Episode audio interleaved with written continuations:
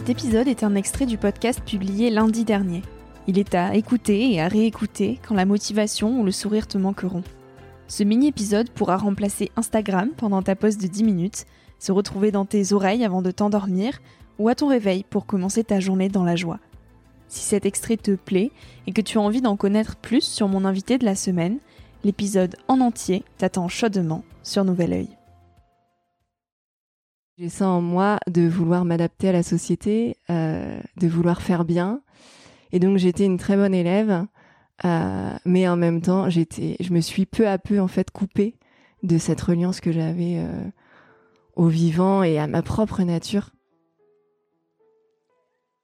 C'est cette peur d'être dans le vide en fait finalement. On a vraiment peur de, on a, on a souvent peur d'être d'être seul, de manquer, de de, de, de, perdre pied aussi, la perte de sens quand on quitte, euh, quand on quitte, je sais pas, soit un chemin scolaire ou un chemin euh, professionnel.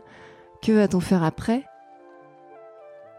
C'est à la fois un chemin et puis, et puis parfois c'est du jour au lendemain un peu.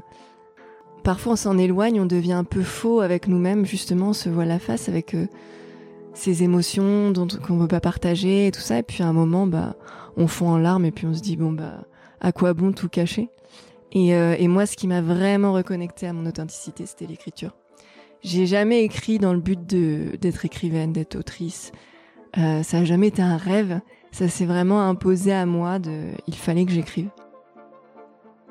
Au début, en tout cas, c'est vraiment une impression de se sentir à contre-courant.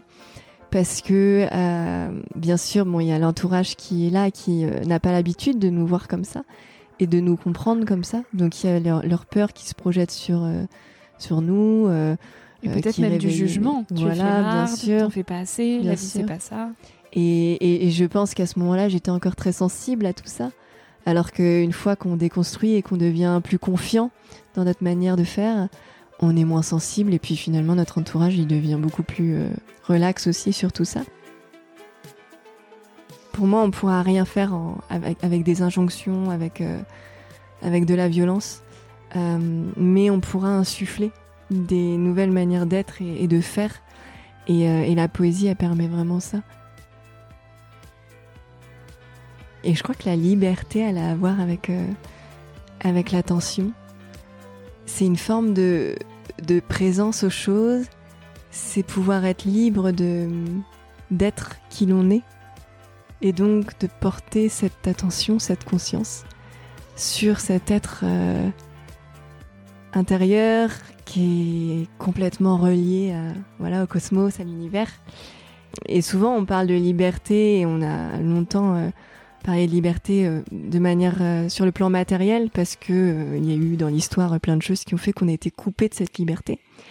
Et aujourd'hui on a l'impression que on a beaucoup l'impression que l'humain est libre dans les sociétés occidentales, qu'on peut faire ce qu'on veut, manger ce qu'on veut, les supermarchés sont euh, blindés de tout ce qu'on veut et c'est une liberté incroyable.